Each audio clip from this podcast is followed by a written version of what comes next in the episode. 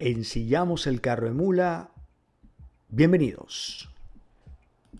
Bueno, eh, me sorprende gratamente porque realmente el invitado que, que, tenemos hoy para comenzar estas charlas de música son esas personas que no están delante de las cámaras como los actores, sino que en la música, al igual que en la televisión y en el cine, pues hay muchas personas que estamos detrás de las cámaras y somos los que tenemos otro tipo de responsabilidades que muchas veces ustedes no ven y que muchas veces ustedes no disfrutan, pero que también son personas que por lo menos este invitado se conecta mucho conmigo porque es también dentro de la música esa persona que está detrás organizando el sonido, produciendo todo, organizando las secuencias, los, los instrumentos en el punto adecuado y una cantidad de detalles que hacen que el público después no lo note, pero sí lo disfrute. Estoy hablando de Georgie Parra, que me acompaña esta noche. ¿Cómo estás, Georgie? Bienvenido. ¿Qué más, muchachos? ¿Cómo estamos? Oh, Georgie, muy bien eh, eh, y muy contento de que, de que nos haya conectado John Mejía, que es como un amigo en común. Eh, me habló y me, sí, me dijo, sería interesante que pudieran compartir ustedes dos una charla sobre música. Y bueno, aquí estamos y esperemos que, esta charla eh, sea de tu agrado y del agrado de los que nos acompañan, porque creo que hablar de música no tiene fin, ¿no? Total, total, no tiene fin. Y aparte que hay tantas ramas eh, para hablar, tanto técnicas como populares para la gente del común acerca de la música, que yo creo que aquí nos podríamos quedar hasta mañana.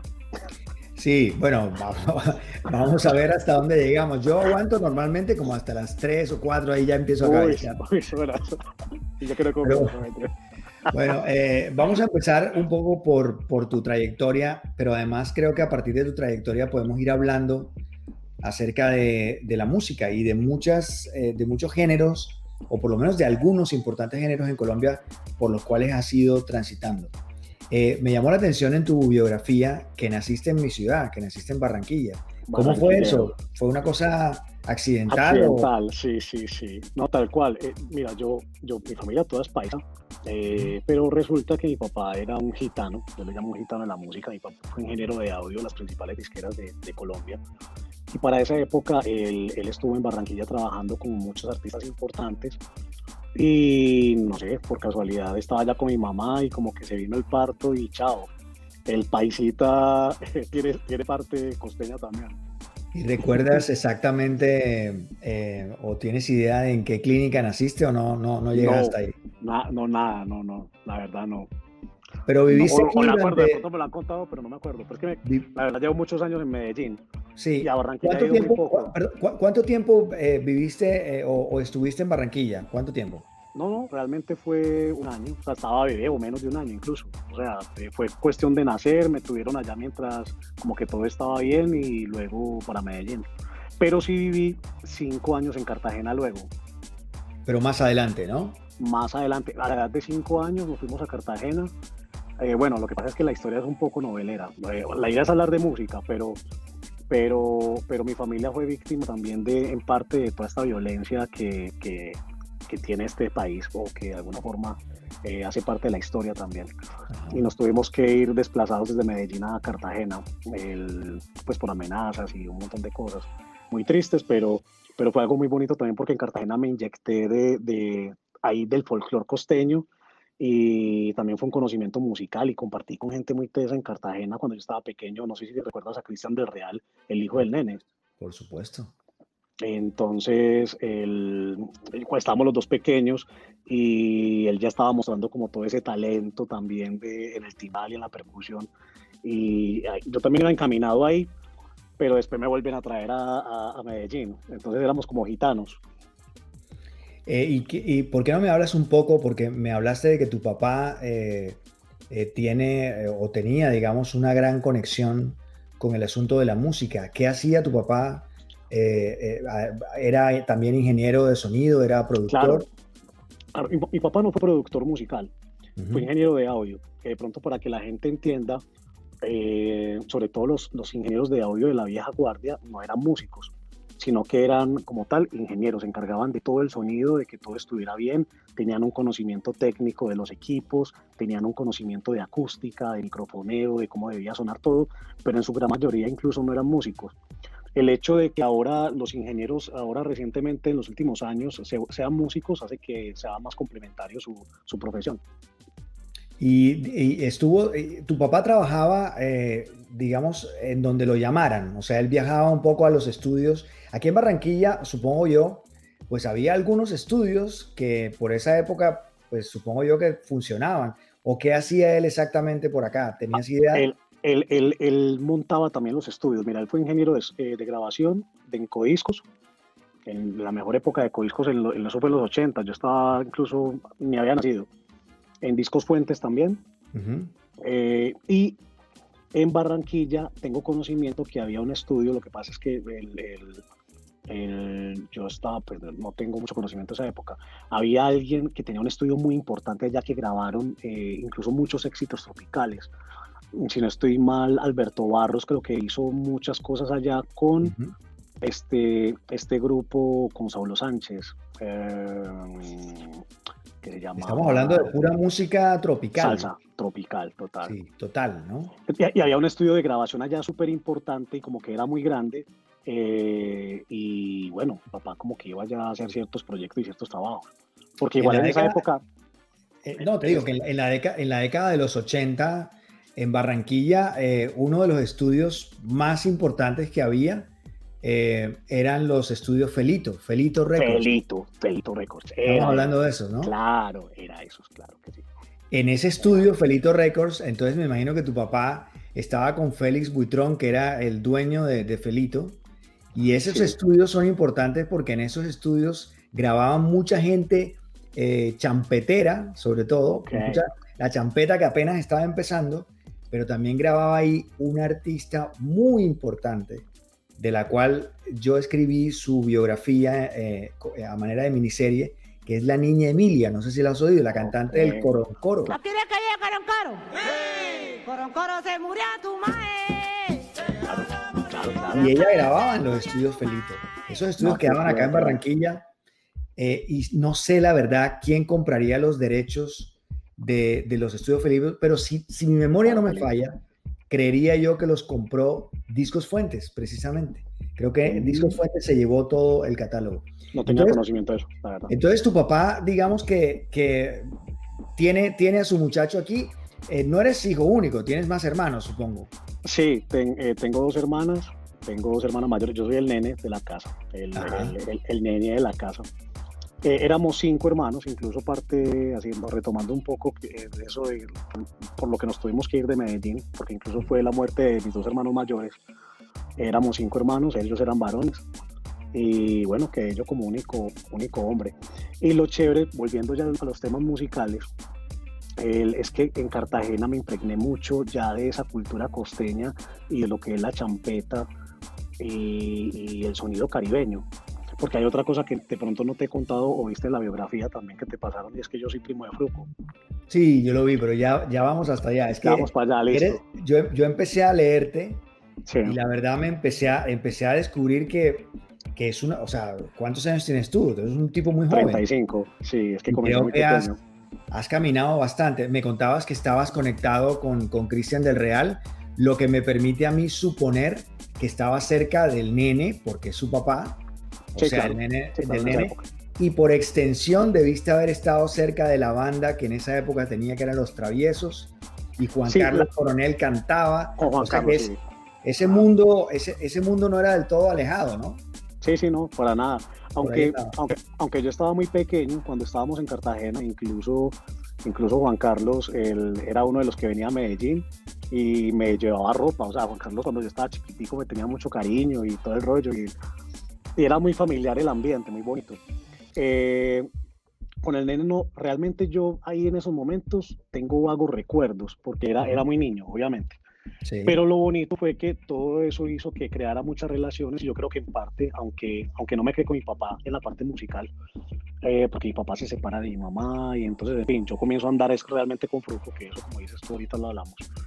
Pero fue muy bonito como que todas esas conexiones que me dejó mi papá y que heredé de mi papá, porque mi papá fue una persona muy querida en, en, el medio y Juan Carlos lo, apreciaba mucho, Chelito también lo apreciaba mucho, y entonces eso generó como que esas relaciones perduraran y que ellos eh, siempre estuvieran ahí eh, recordando al viejo y por ende recordándome a mí también.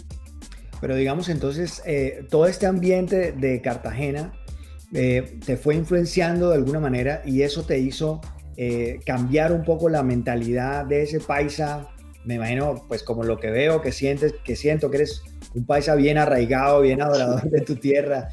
Y evidentemente creo que lo de Cartagena te, te movió bastante. Eh, ¿cómo, qué, es lo que, ¿Qué es lo que te pareció, digamos, como importante de estos ritmos eh, y de estos géneros que descubriste en Cartagena? ¿En qué te influenció dentro de tu carrera de productor? Yo creería que, ¿sabes, qué me parece interesante? La parte rítmica. Es, que, es que la costa, la costa caribeña y el Pacífico también. El, tiene mucha influencia, igual toda la música tiene influencia africana, pero tú sabes que estos, estos apartados de Colombia eh, es mucho más, o sea, hay mucha raza negra todavía, hay mucha raza que lo siente, hay mucha raza que tiene, que tiene como esa cultura todavía muy arraigada de África, y eso me pareció genial. O sea, la verdad, es como uno sentir que, que, es el nacimiento de la música. Uno cree que estos lugares, que como Cartagena, realmente la rítmica, la rítmica negra, la rítmica de, del Caribe y de todos estos sonidos africanos es la base de todo, de la música. El, el, sonido incluso, el, la música comenzó con golpes, con tambores, con piedras que, que se tiraban y generaban sonidos. Entonces, por ejemplo, eso, eso recuerdo mucho que me llamaba la atención, los ritmos.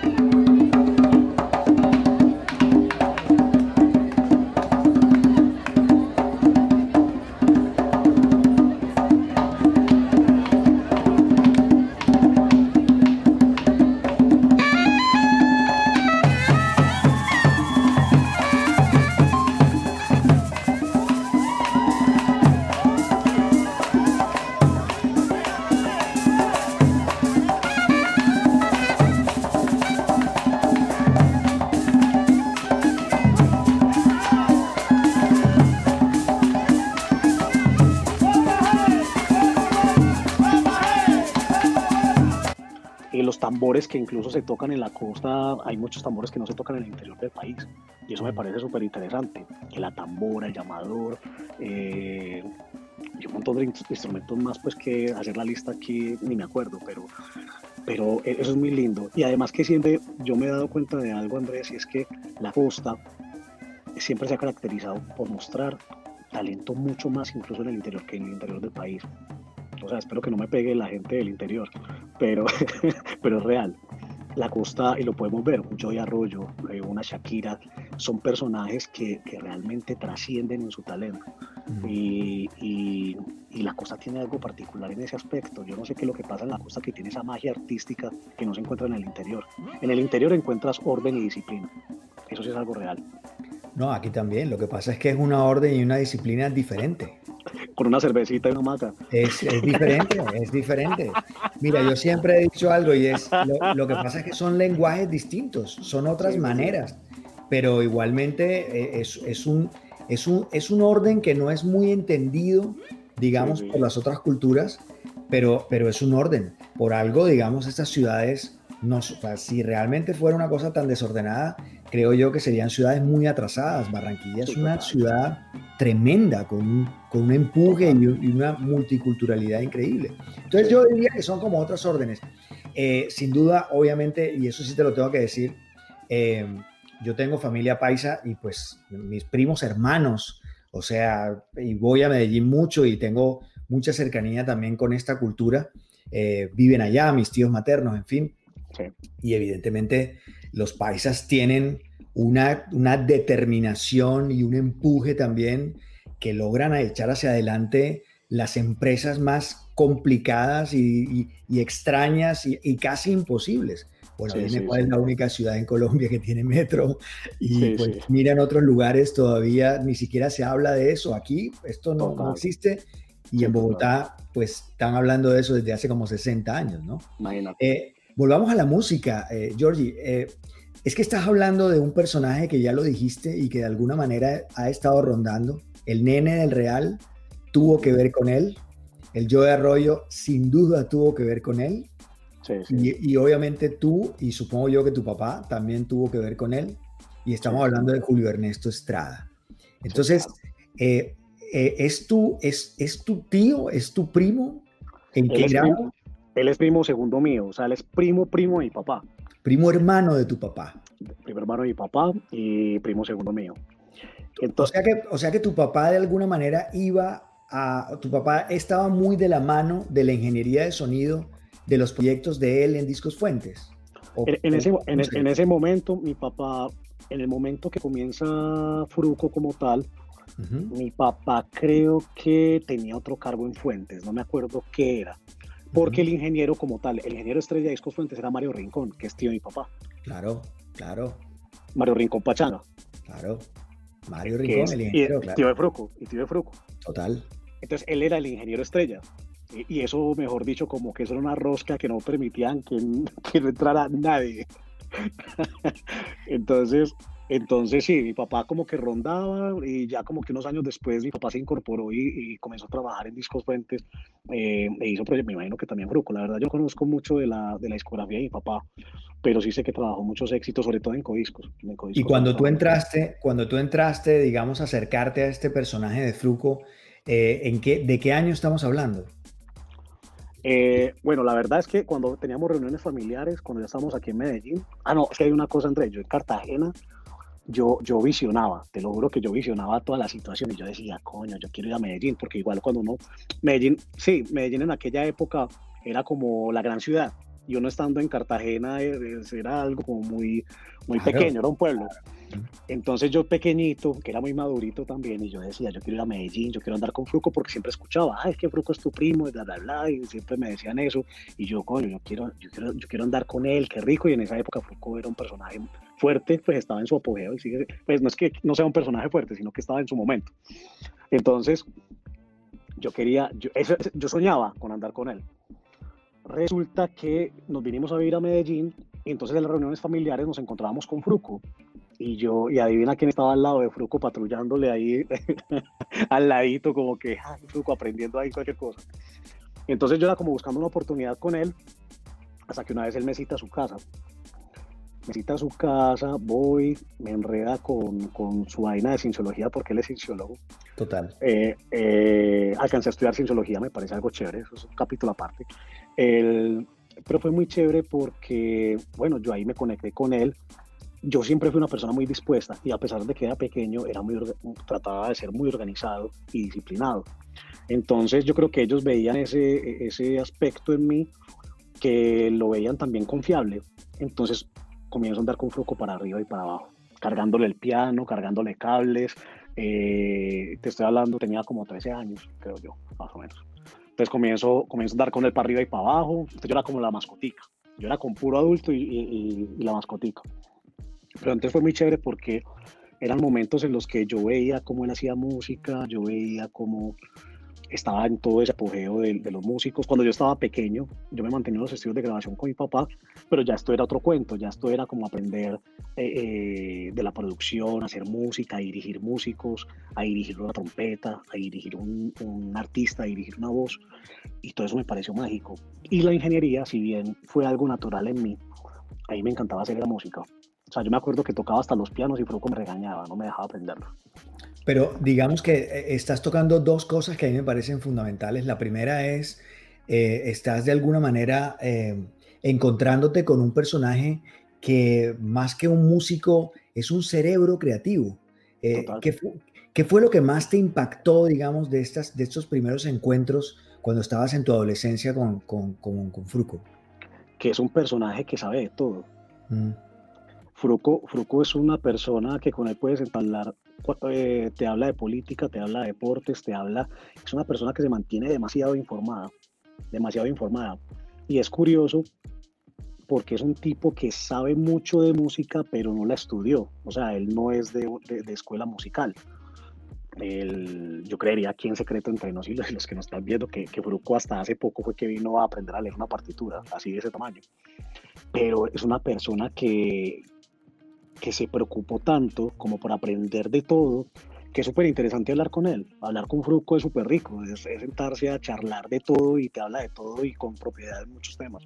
Y eso me pareció súper interesante. Te habla de todo y habla bastante, te lo tengo que decir. Habla bastante. te puedes quedar con él, te puedes hacer una pregunta y te puede hablar durante siete horas la respuesta. Sí, sí, eh, sí, Pero es parte un poco de su genialidad. Yo tuve el privilegio de, de hablar con él cuando hicimos toda la investigación de, de una telenovela que escribí también, que fue La vida del Joe Arroyo, el Joe de la leyenda. Y, y, pues en toda esa primera parte de investigación, no solamente estuvimos con él, guardo unos tesoros de videos con el Joe y con él, que, fueron, que, que, son para mí de las cosas más maravillosas que he podido investigar. Eh, pero la otra cosa que también te quería decir es que de alguna forma, eh, cuando me estabas narrando eh, la historia de, de, de este adolescente que eras tú, cargándole los cables, cargándole el piano, aprendiéndole. Creo que hizo lo mismo que hicieron con él una banda anterior que fueron los Corraleros. Los corraleros, total, sí, Total, Es que todos tenemos que hacer la universidad, dicen. Correcto. Y, y, así como, y así como tú estás, tú estás contando esa anécdota, él también contaba mucho que era como esa mascotica de los corraleros de Majagual. Imagínate tú la universidad eh, De, la música en, Colombia, ¿no? Sí, eh, total. Pero digamos que eh, con Fruco también tuviste acceso y conociste todos los demás proyectos o los proyectos paralelos que él, que él ha ido manejando. Me veo en tu biografía que accediste a los Latin Brothers, a la Sonora Dinamita. Total. En fin, te metiste como a todo un poco. en ese recorrido de fuentes llega otro momento importante que es el tema del reggaetón. Bueno, ahí cambiamos un poco de película, sí, la película.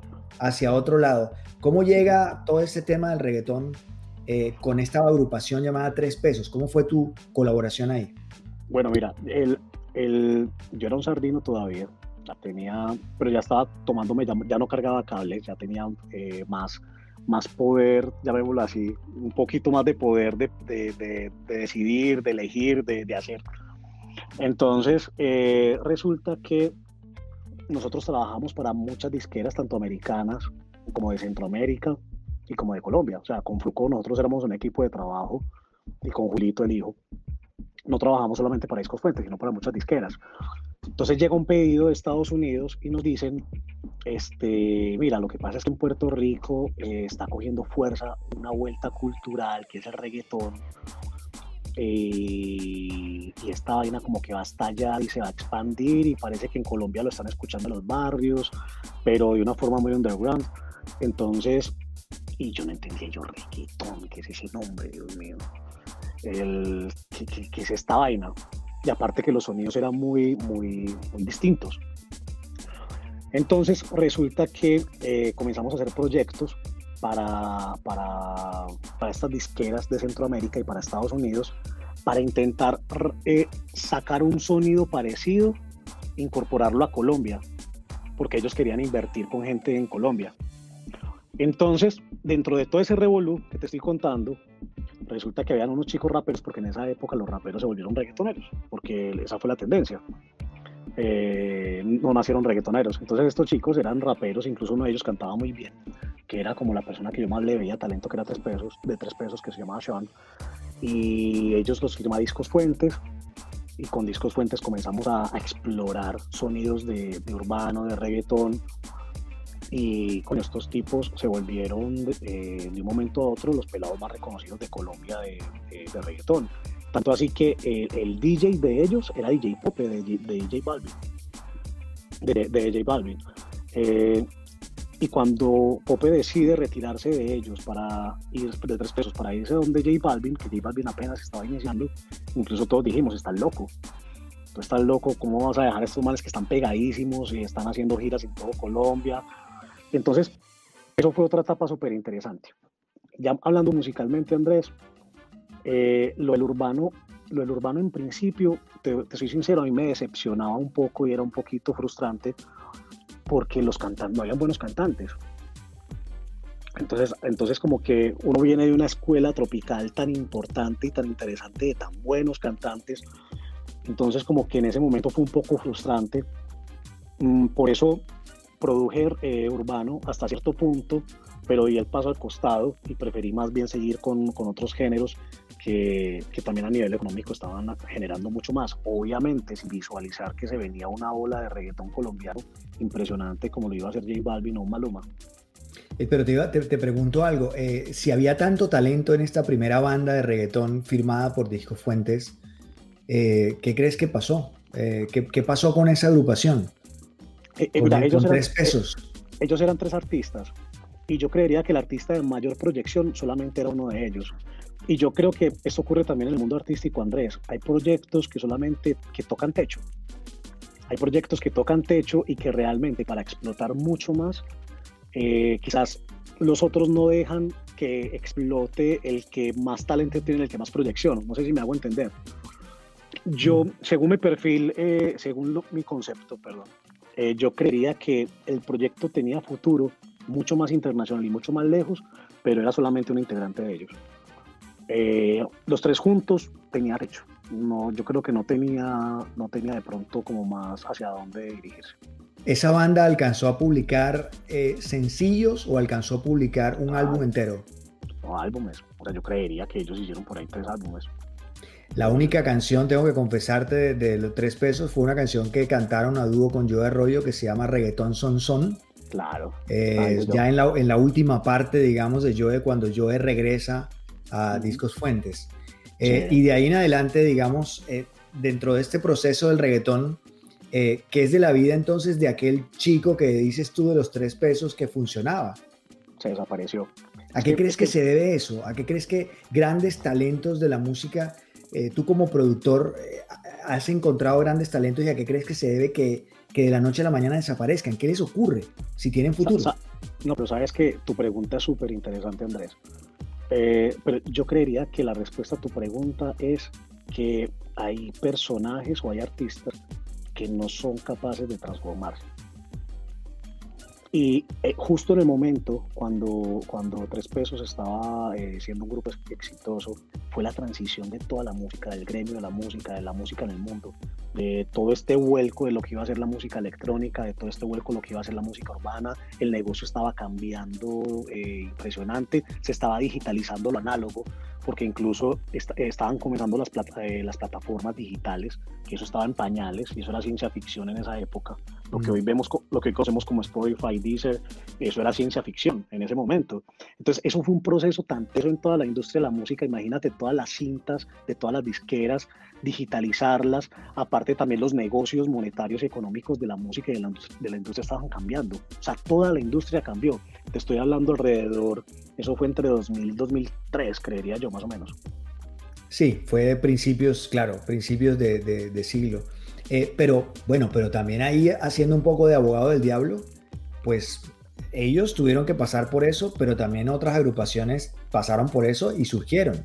O sea, Don Omar, por ejemplo, vino siendo también rapero, eh, eh, también lo fue Tego Calderón, que yo también tampoco creo que, sea lo de reggaetón, lo de Tego, pero en fin, también vino, vino andando. Pero luego, después de reggaetón, ¿y por, y por qué eh, esa es una pregunta que te hago como dentro de tu carrera.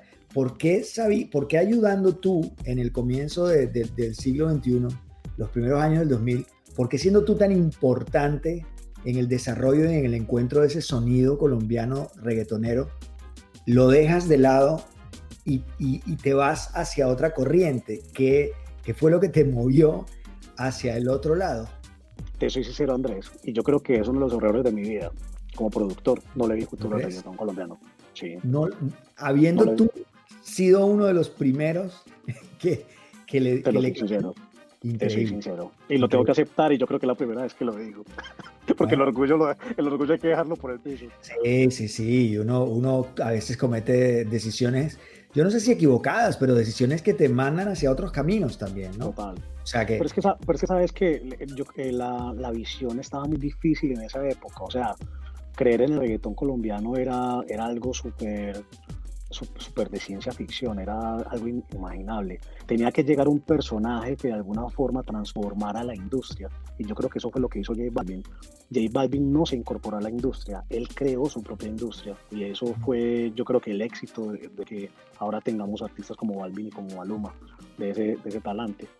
Entonces, eh, en ese momento no lo visionaba. Incluso lo que te contaba, cuando Pope se sale de tres pesos y se, y se pone de DJ de Balvin, todos lo criticamos. Le dijimos, coño, estás loco. O sea, ¿Cómo te vas a ir con este man que es un desconocido? Pope vio lo que nadie vio. Y creo que te cuento, porque lo vi en un documental hace poco, creo que no tienen ni siquiera un contrato firmado y son socios, pero a morir como hermanos. Una cosa pues, impresionante. Sí, son estar en el momento justo, en, la situación justa, ¿no? Eh, pero de ahí en adelante, digamos, pasas a otro género también como productor y es acercándote al vallenato. Sí, total. O sea, eh, eh, preparando un poco la pregunta y conociéndote un poco más, me metí a un video tuyo subido en tu canal por ahí, en donde hay una parranda o una rumba con Villazón, con vi también a Chelito de Castro, estaba creo que haciendo unas coplas eh, Iván Zuleta. Estaban sí. Sí, y estabas tú por ahí también. Eh, ¿Cómo es ese, ese cambio de, de, saltar de la salsa al reggaetón y ahora al vallenato? La paz que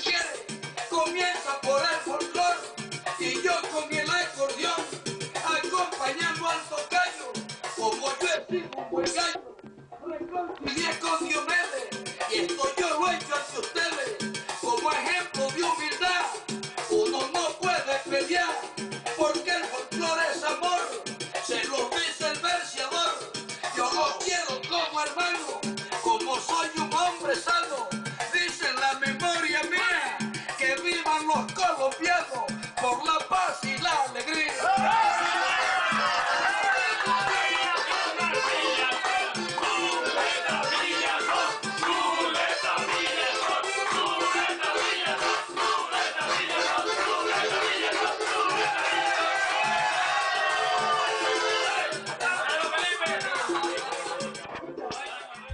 Eh, ¿cómo, ¿Cómo fue producir o trabajar con todos estos artistas tipo Villazón o...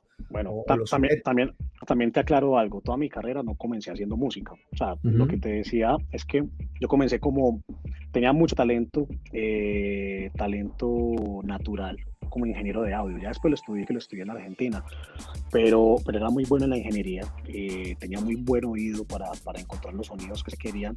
Y aparte que eh, digámoslo así, el ingeniero de audio está en una posición inferior al productor, por decirlo así.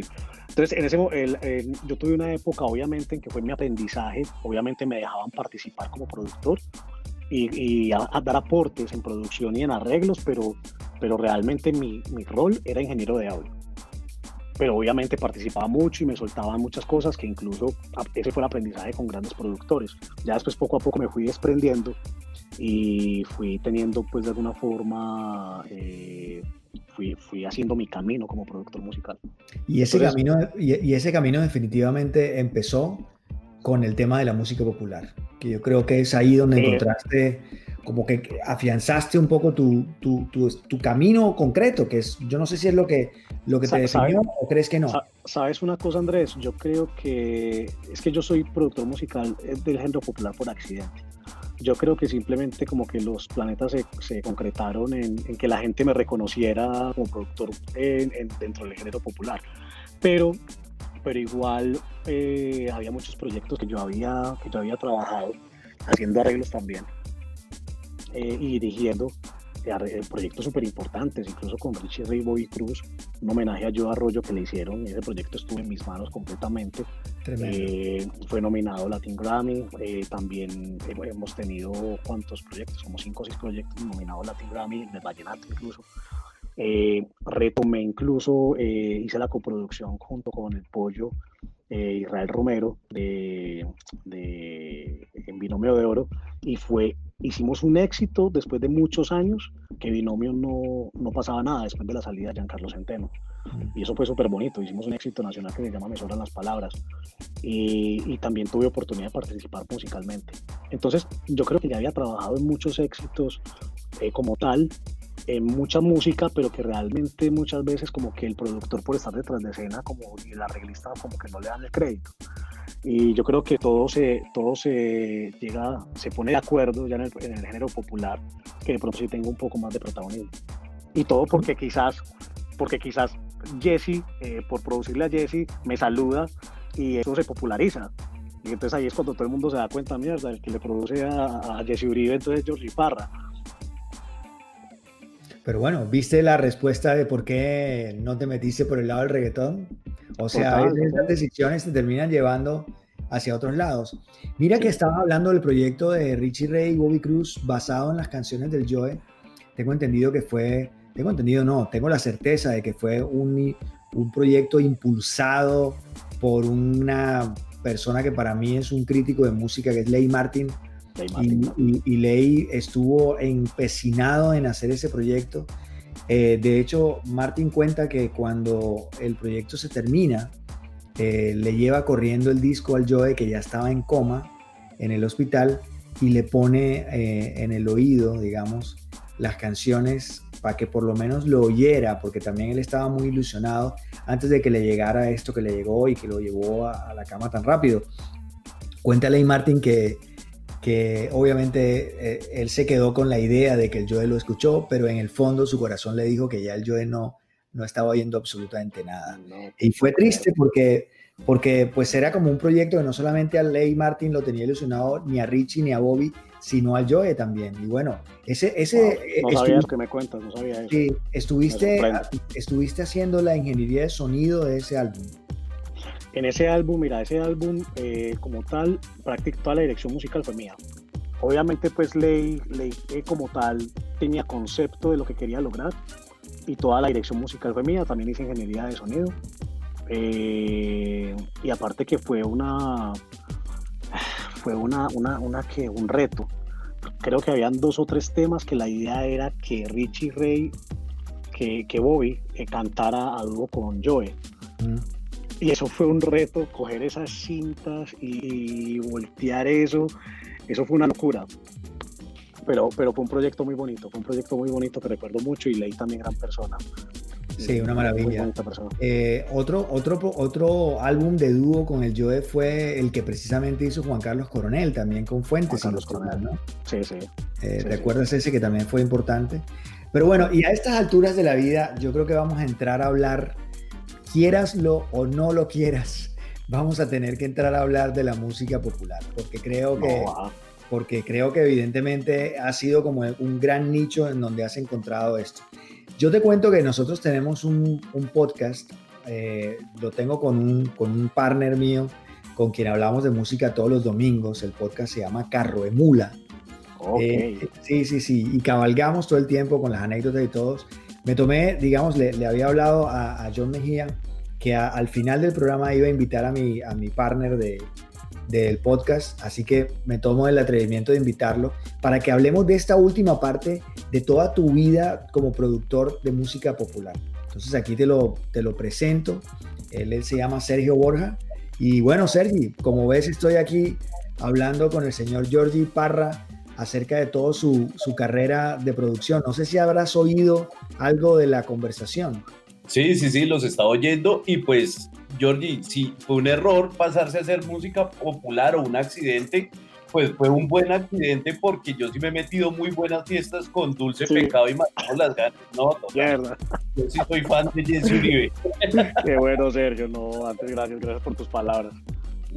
Eh, eh, eh, Giorgi, arranquemos hablando un poco sobre, bueno, a- eh, mencionaste que empezaste directamente como con, por accidente, eh, pero ya el movimiento venía bastante adelantado. Tenemos unos capos como Darío Gómez, como el Charrito, ¿no? Eh, y- pero, pero Jesse Uribe fue como la prim- el primer gran personaje con el que tienes una experiencia eh, de producción concreta en, en la música popular. Eh, sa- sabes que no. Incluso, mira, mm, vuelvo y les digo, el, yo caí al popular por accidente.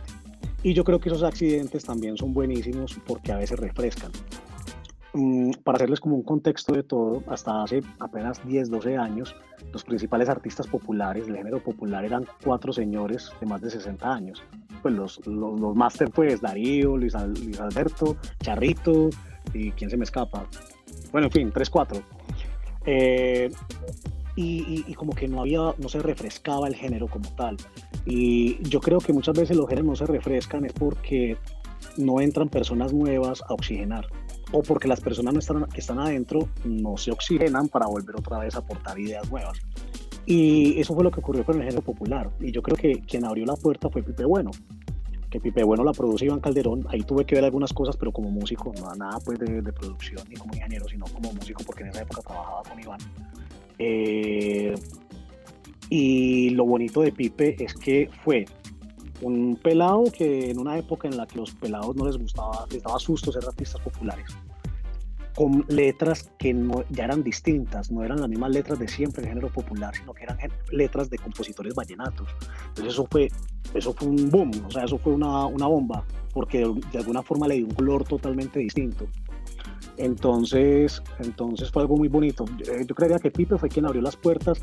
Luego yo trabajé por accidente eh, con un artista que se llama Landariego. Es un artista muy underground que no es tan grande tanto como Darío, pero sí es un tipo que es muy fuerte en ciertas zonas del país, sobre todo en el sur de Colombia. Y con él hicimos un tema que se llamó Dos Días. Y ese tema fue un palazo que ustedes no se imaginan, que incluso a mí me comenzó a llamar gente y a decirme que incluso tomaban de referencia porque escuchaban que era un sonido nuevo de, del género popular y lo escuchaban súper distinto, pero no dejaba de ser popular y cantinero. Entonces me pareció súper particular eso y yo, eh, qué buena anécdota que logramos con un color súper interesante y el tema éxito en gran parte del país. Después vino, por casualidad, Rafael Mejía Jr., que a le tengo que agradecer mucho también en mi carrera artística y al papá, más que más al papá incluso. Él me presenta con un artista nuevo que se llamaba Jonales Castaño. Y entonces me dice, mira, te lo voy a presentar, eh, hagan, algunas cosas, él tiene algunas ideas que ya trae, él es Pereirano, ya trae Pereira algunas ideas, siéntate con él y terminen en, la producción, porque vamos a hacer como 10 temas. Y eso fue con Disco Fuentes. Y de ahí de lo que hicimos salen dos palazos, entre ellos un palazo nacional que se llama Amigos con Derecho. Que eso, que eso tremendo. fue un éxito tremendo, mejor dicho. Y, para, y, y yo creo que Pipe, de alguna forma, aunque si bien cambió en lo que fue la industria del popular, Pipe era como una isla aparte, pero ya como el engranaje de, de, lo que fue el género como tal, como representantes del género, yo creo que Jonales Castaño fue la primera persona que... Ay, Johnny Rivera, Johnny Rivera se me escapaba. Jonales y Johnny, que de alguna forma mostraron como ya esa presencia de esa nueva ola de artistas del género eh, popular. Sergi, ¿tienes algo? Sí, eh, ¿por qué, ¿usted por qué cree que se debe que en un principio el género popular era visto como muy de pueblo, muy de cantina y, pues como, como que sea como muy de provincia? Y lo que pasó, por ejemplo, el año pasado que bajan al Gran Combo para que se suba Jesse Uribe en pleno Feria de Cali, eh, a que se ese, a que se haya ampliado tanto el público y que otro tipo de gente se haya animado a oír esa música. Sergio, yo creo que la música en su historia es que hemos hablado mucho de mí, deberíamos hablar de música. El, y, aquí voy a comenzar. Es que la música, eh, yo creo que la música tiene que ver también mucho con la cultura de la gente. Y es como el reggaetón en su momento, el reggaetón y el tango. Hablemos del tango y vámonos más atrás, al tango. El tango lo escuchaban los plebes, el, el, lo escuchaban en las cantinas y la gente pobre y la gente de calle y poco a poco eso de alguna forma va, se va metiendo y se va filtrando en las clases sociales y cuando las clases sociales altas lo popularizan porque ya le comienza a gustar el sandungueo del, del, de la plebe, eh, eh, ahí es cuando ya se internacionaliza y se vuelve más fuerte el género. Yo creo que eso ha ocurrido con la salsa, eso ha ocurrido con el tango, eso ha ocurrido con el reggaetón, eso ocurrió con el popular. Con la bachata con... también, la bachata, Total. el vallenato. Y, y va a ocurrir con otros géneros, estoy seguro que va a ocurrir con otros géneros. Pero ¿qué es exactamente lo que diferencia la, la famosa música popular de, de, la música popular contemporánea o moderna? ¿Qué es lo que tiene entre, entre, entre esa, en esa evolución? ¿Qué es lo que hay en esa música que cambia? Sí, el, yo creo que hay, hay algo súper interesante en la música popular y es que la música popular antes se tenía que tocar mal supuestamente para que funcionara. Eso era como un mito.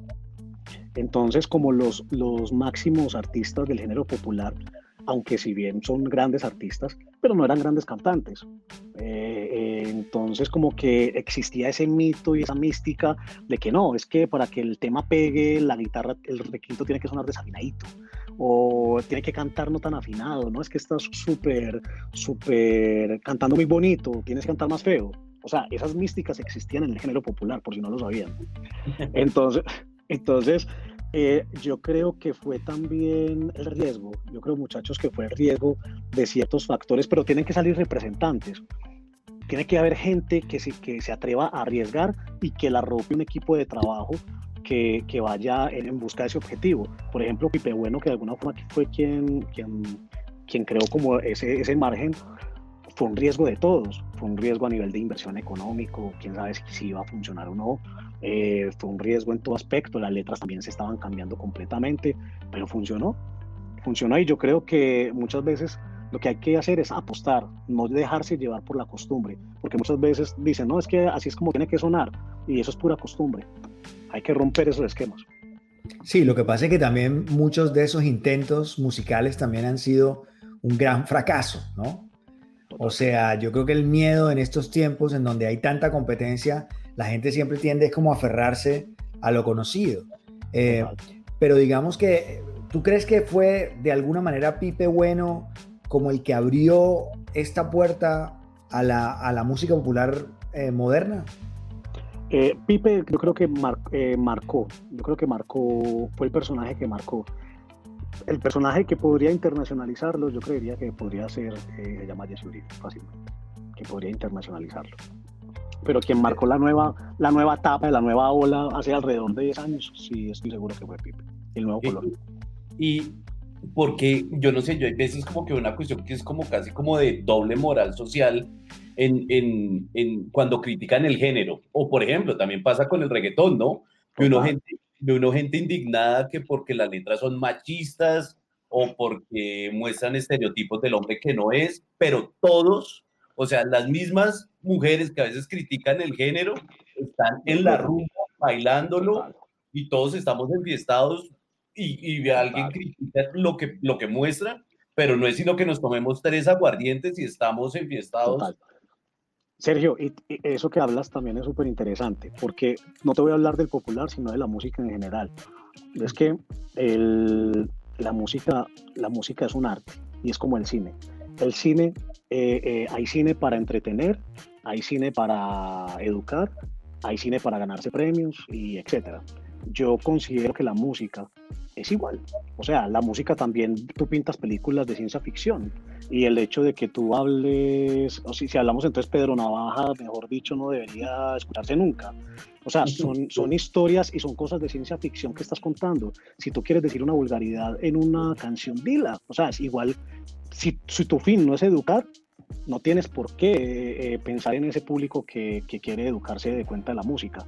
Entonces los personajes de Hollywood no podrían hacer películas eh, ni vulgares, ni de sexo, ni de nada. O sea, y yo creo que hay que, cuando la gente entienda que la música es simplemente un arte en el cual tú decides si educas, o tú decides qué mensaje dar, tú decides qué, qué, qué es lo que te nace del corazón o en la mente o, de lo que sea, el deseo, eh, yo creo que vamos a progresar en esa mentalidad y, en esa pelea y en esa discusión de, que la música debería educar.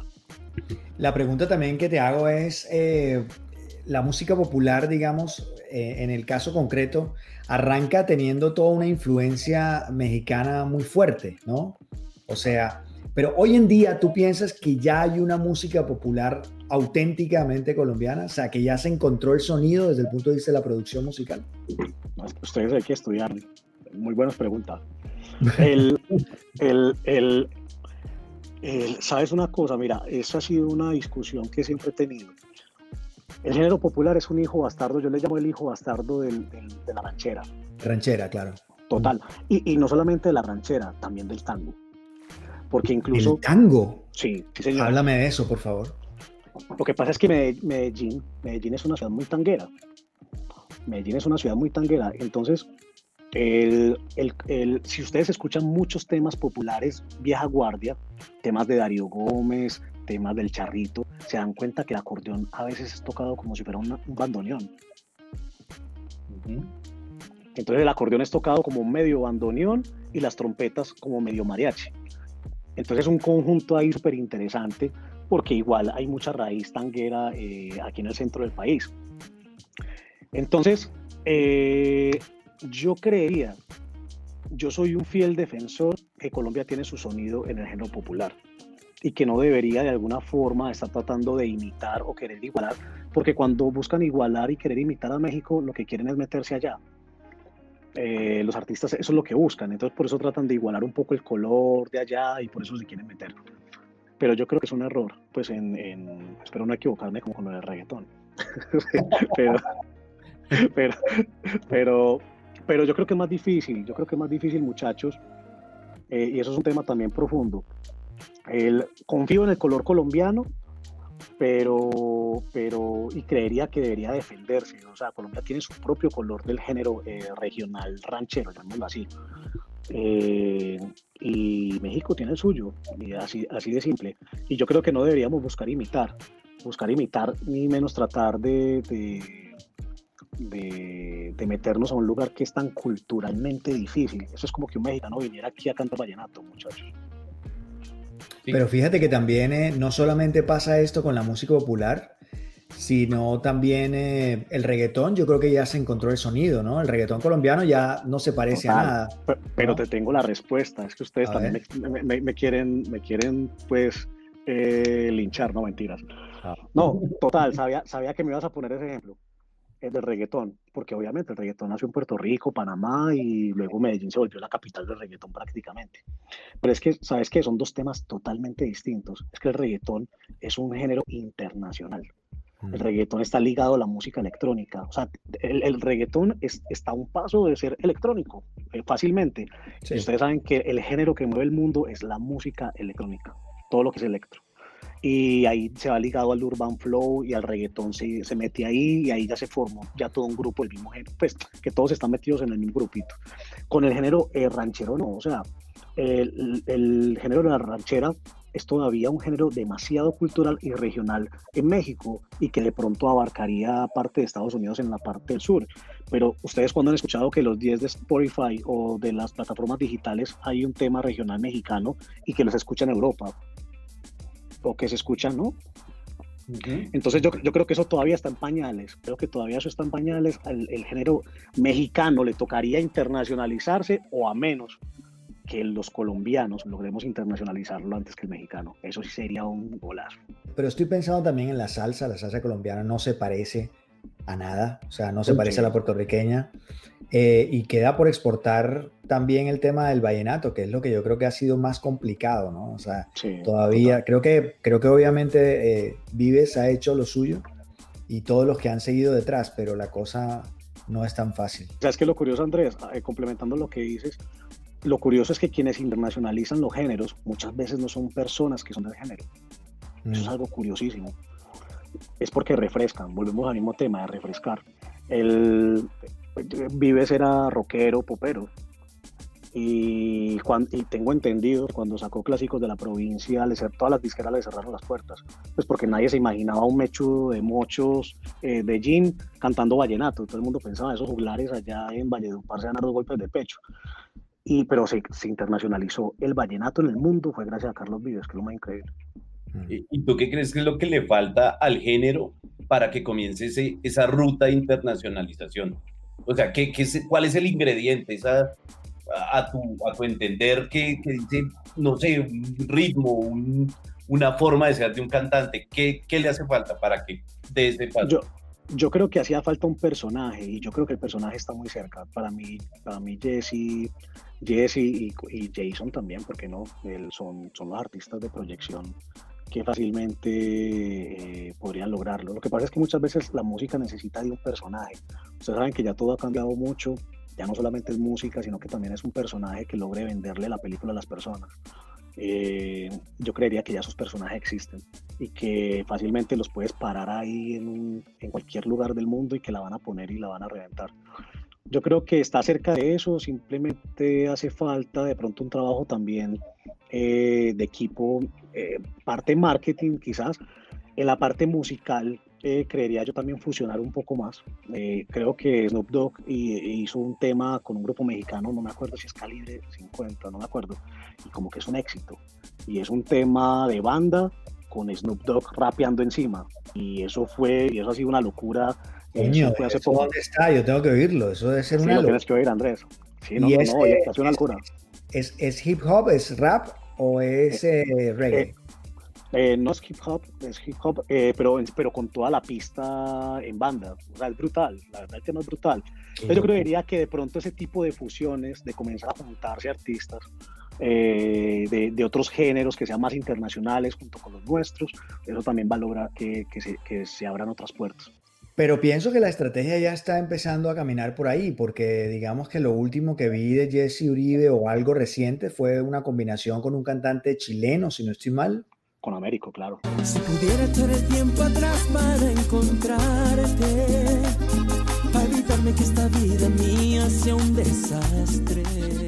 Exacto, y creo que eh, de alguna forma eso también es lo que estás diciendo, ¿no? La posibilidad de empezar a, a anclarse y a asociarse con, con otros, ¿no? Que creo que eso es lo que, lo que puede llegar a disparar, sobre todo con figuras que igualmente allá en su país sean un ídolo y esas uniones son muy, muy poderosas. No, ¿no? mira, y te cuento, te cuento algo entre nos. De pronto aquí no conocemos mucho de Américo, pero Américo es muy conocido en Latinoamérica, quizás más que Jesse, incluso. Mm. Eh, Américo ha ganado Viña del Mar, y Américo ha sido, ha tenido éxito en, él, él pegó mucho una canción en toda Latinoamérica, incluso aquí en Colombia sonó en cierto sector, pero entonces, volviendo al tema para no, para irme por los lados, sí, total, las fusiones es lo que, es lo que realmente yo creería que, que, y los juntes de los artistas de distintos géneros es lo que va a lograr que de pronto el género se internacionalice más. Sí. Y, y en el caso de, de las mujeres, eh, no sé, Paola Jara, la, incursión de la, de la mujer en el género popular también ha sido muy fuerte ahora, ¿no? Total, total.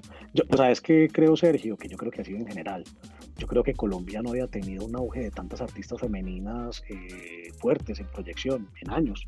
O sea, yo creo que hace años era Shakira y ahí no había nada más. De Y- tú, and- eh, and- eh, a Shakira era también, eh, recuerdo también aparecieron éxito. Maía, Nati Botero también apareció por ahí, Andrea Echeverry, obviamente con Aterciopelados, Ujú. pero Eran muy mm, contadas. No, no, no, Lady Noriega hizo también lo suyo en algún momento, eh, pero no Pero la- mucho. y, la gran, y la gran mayoría de, esos, de, de las últimas que comentas, ninguna trascendió. Pues muchas de ellas. Pues, Sí, excepto, yo diría Tercio- que- excepto Terciopelados, pues que sí, Sí, fue sí, muy bueno, en Latinoamérica. la, la gran banda latinoamericana Sí. de rock, pero digamos, eh, sí, tienes toda la razón. Muchas se quedaron en el barrio, muchas se quedaron ahí. No sé si fue falta de constancia, porque yo pienso que, por ejemplo, eh, creo que Lady Noriega le hubiera podido ir mejor. No sé si tal vez fue una ¿Sabes mala. quién me encantaba y, y- y me dio mucha tristeza que no, que no llegara mucho más lejos? Maía. Yo admiraba a Maía impresionante. O sea, era una cosa. Y aparte que tuvo un éxito. O sea, voz, prácticamente ¿eh? ella. O sea, prácticamente ella hizo un Macarena aquí en Colombia con.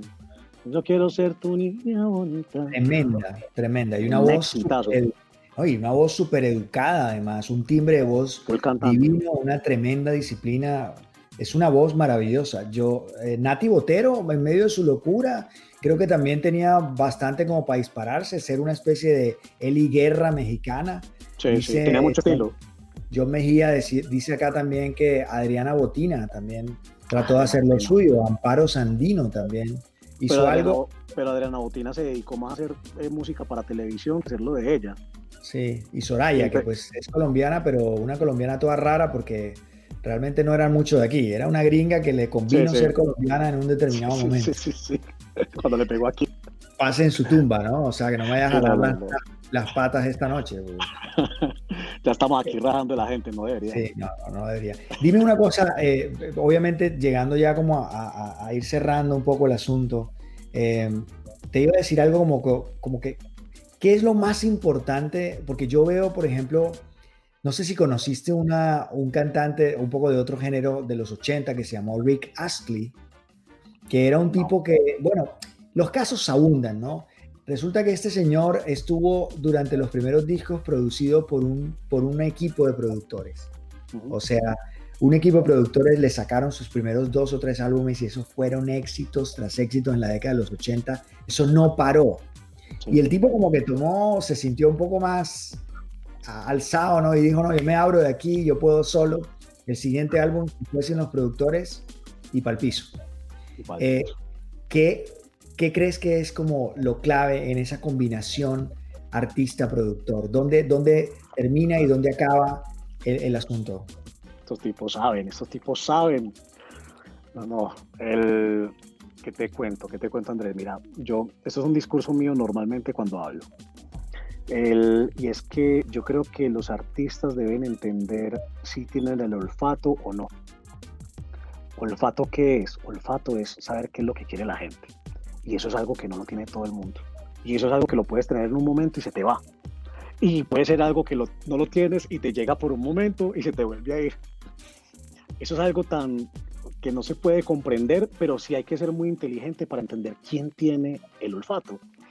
Entonces lo que ocurre muchas veces con los artistas es que ellos de alguna forma llegan al éxito con un equipo de trabajo que ya ha hecho otros éxitos y, y de un momento a otro pues ellos piensan hacer lo suyo. De pronto este ejemplo que me está contando de, de- de ese artista y creen que ya porque tienen nombre y ya tienen sus seguidores y todo el rollo ya pueden hacer lo que quieran, que también están en su derecho, eso no es, eso no es malo. Pero la verdad es que la gran mayoría de veces se estrellan porque eh, el olfato no lo tienen. Y yo creo que el artista debe ser muy inteligente en saber quién de su equipo tiene el olfato para hacer las cosas y dejarse llevar, dejarse guiar. También estoy de acuerdo en que el artista cuando ya está grande también tiene derecho a hacer lo que él quiere. Pues también tiene derecho a, darse gusto y muchas veces los artistas quieren tener un color musical, porque también ocurre, muchachos. eh, los artistas llegan al éxito a veces haciendo música que no les gusta Mm. ocurre, as- ocurre así. así. Eh, entonces, cuando ya son exitosos, les da una depresión, les da un montón de cosas y dicen, esa no era mi esencia y ya quiero hacer lo mío. Entonces comienzan a hacer lo suyo y obviamente el éxito no es igual. ¿Qué piensas de los artistas? ¿Qué piensas de los artistas que se producen a sí mismos? Estoy pensando en Gustavo Cerati, eh, estoy pensando en estos artistas que toman las decisiones y que encuentran su propio sonido ellos mismos, un Miguel Bosé, que son artistas autónomos que, que- que encuentran eso. ¿Qué piensas de esos artistas? ¿Lo puede hacer cualquier artista o hay unos especiales No, para eso? Pues yo yo creo que, o sea, si hablamos de que lo puede hacer cualquier artista, Andrés, cualquiera lo podría hacer, pero que todos van a tener el mismo resultado, ¿no? Eh, habrá algunos que se dan el lujo de hacerlo, pues porque serán millonarios y de pronto no le interesan los números, sino hacer música por arte y, y estar tranquilos y ser felices con la música que hacen. Pero muchos de pronto buscan números, pero siguen estrellándose y siguen siendo ellos mismos los artistas y no tienen esos números. No sé si sea el caso de los que mencionaste, pero pasa mucho. Eh, y yo creería que artistas con el olfato propio de ellos ser productores hay muy pocos. Y yo los admiro demasiado. Admiro demasiado a ese tipo de artistas porque, por ejemplo, para mí, yo, yo era uno. Yo era uno de esos, de esos artistas Claro, ¿no? Sí. Que, que si bien él no tocaba un instrumento musical, pues igual la voz es un instrumento musical, o sea que sí tocaba un instrumento. Eh, y aunque sí, sí era muy inteligente cogiendo ideas de otros lugares, eso sí también hay que, hay que aceptarlo, pero era un genio, o sea, el tipo generaba unas melodías, yo te digo, yo, yo grabé con él, yo tuve la oportunidad de grabar con él, me acuerdo que fue un tema incluso de Navidad, que era composición de él. Y él, y él estaba incluso en su época que estaba mal, o sea, estaba súper enfermo. Y, Grabaste y se- seguramente. y se notaba- eh, perdóname, te digo, grabaste seguramente Noel. Noel, Noel. Noel, Noel, sí. Noel, era ya, eso era lo último. Pero déjame Sí. decirte que Noel no es una Noel, una canción de él. Noel. Ah, no es, no es canción de él. Noel. Imagínate. Sí, no, no es, no es, no es. Es una canción, es uno, es un cover de una canción eh, haitiana, africana, sí. Ok. No, Sí. a, a- a lo que me refería es que se le veía la chispa a él a la hora de querer hacer eh, ideas vocales, eh, o sea, era una cosa impresionante, ese tipo eh, era una cosa impresionante, y por eso admiro mucho a los artistas que son capaces de, de ser productores ellos mismos y, que- y más todavía de ser exitosos. Sí. Eso es porque, que difícil. hagan, porque que hagan música, pues todos podrían hacerla, pero que, que hagan éxitos y que a la gente le guste, eso es admirable. No, y dijiste algo que también es fundamental y es que, que todo el tiempo estén eh, como que encontrando, renovándose, ¿no? Eso es Total. renovándose y sin fracasar, que eso es lo más sin complicado. fracasar. Es Mm. increíble. Es Sí. increíble. ¿Y te ha pasado al contrario que tú digas, por ejemplo, llega un, un músico, un cantante con una canción, con una esencia, y tú como productor la tomas, la coges y, no sé, tienes una lectura diferente y dices, uy, tal vez si yo le hubiera hecho caso a ese man como la tenía, hubiera sido un éxito. No, la agarré. Ha, ha- pasado esa... me pusiste a pensar, pero, la- pero no, no tengo como la memoria así tan fresca de- en ese aspecto. Pero, pero sí, puede, sí podría suceder que, que de, pronto, de pronto algún tema que uno dice, eh, si este tema de pronto, sa- sabes algo tan simple como esto, de pronto la gente no, no, no sabe de esto, pero incluso hasta la velocidad de una canción es súper esencial para que una canción sea exitosa. O sea, te estoy hablando de que subámosle dos punticos de BPM, que es la medida. Si, si de pronto la canción no está en el punto, a veces la canción no tiene el agarre y amarre que es. Entonces, de pronto sí me ha pasado que digo, coño, fue pucha, esta canción me quedó arrastradita, le hubiera subido dos puntos y, y hubiera gustado más. Sí ha pasado, definitivamente. Total, Y- no, es que, es que, no, y te, y te digo algo, Sergio, y es que en la música finalmente nada está escrito. Como también ha pasado, incluso pasó con Binomio, que me sobran las palabras, era el tema que más nos, nos gustaba y nos parecía lindo, pero no era un tema de lanzamiento. Yo decía, ese tema nunca en la vida va, va a pegar. Aparte, en esa época estaba Silvestre pegadísimo, como me gusta, me gusta. Entonces, todo, todo el vallenato estaba naciendo súper rápido, era lleno de cortes, era lleno de un montón de vainas. Y me sobran las palabras, tenía todo lo anticomercial. Era un tema como de cinco minutos de duración, en una época en la que ya los temas no, no pueden durar tres minutos. No repetía casi letra. Era lentísimo. O sea, relento que incluso hasta para los músicos era complicado tocar. A los músicos se les dificulta mucho los tiempos lentos. Era totalmente anticomercial y ese tema fue un éxito nacional y hasta incluso en algunos países de, de Sudamérica. Me sobran las palabras. Y, y esas son cosas que uno no se, no se explica. A veces defi- definitivamente por más marketing que haya, por más cosas que haya, lo bonito de este arte es que quien tiene la última palabra y, y el último juez es la gente. Entonces esto es súper bonito también.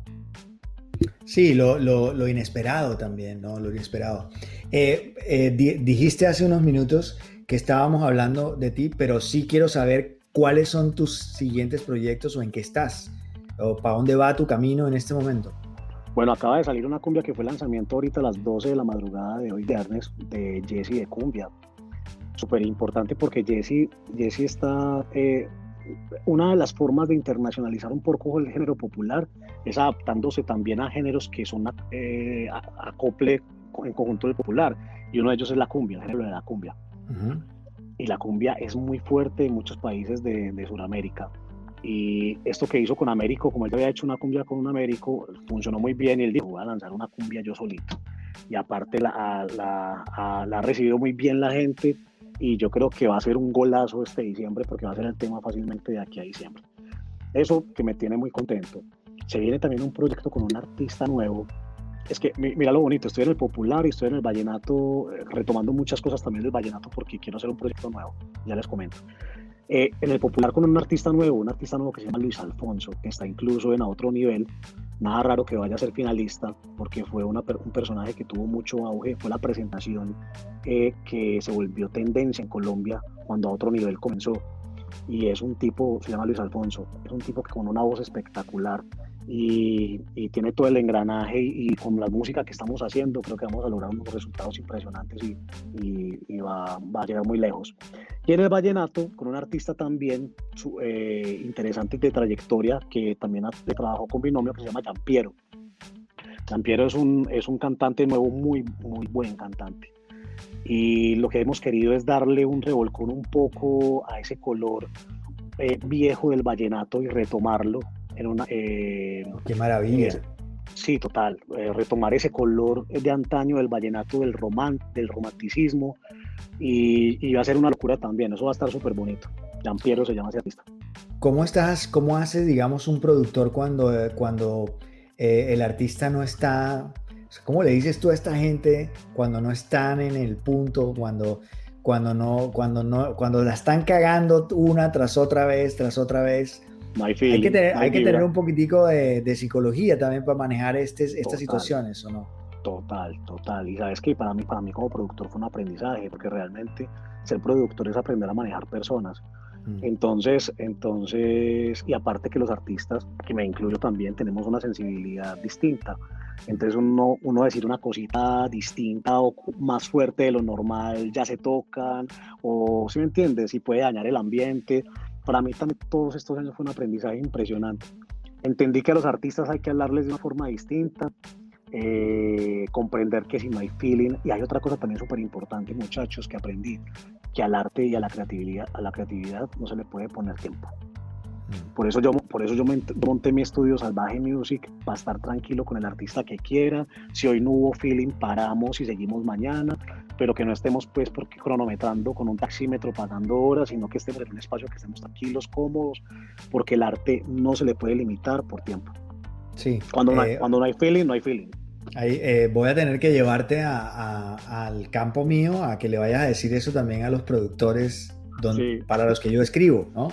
Que Sí, es que sí, el, arte no tiene tiempo, entonces No también es, es una cosa así, pero, pero es que todo, claro, pero es que todos estos financieros eh, no entienden de eso y para ellos todo es resultados y horas y no, y eso es un tema que, que es complicadísimo.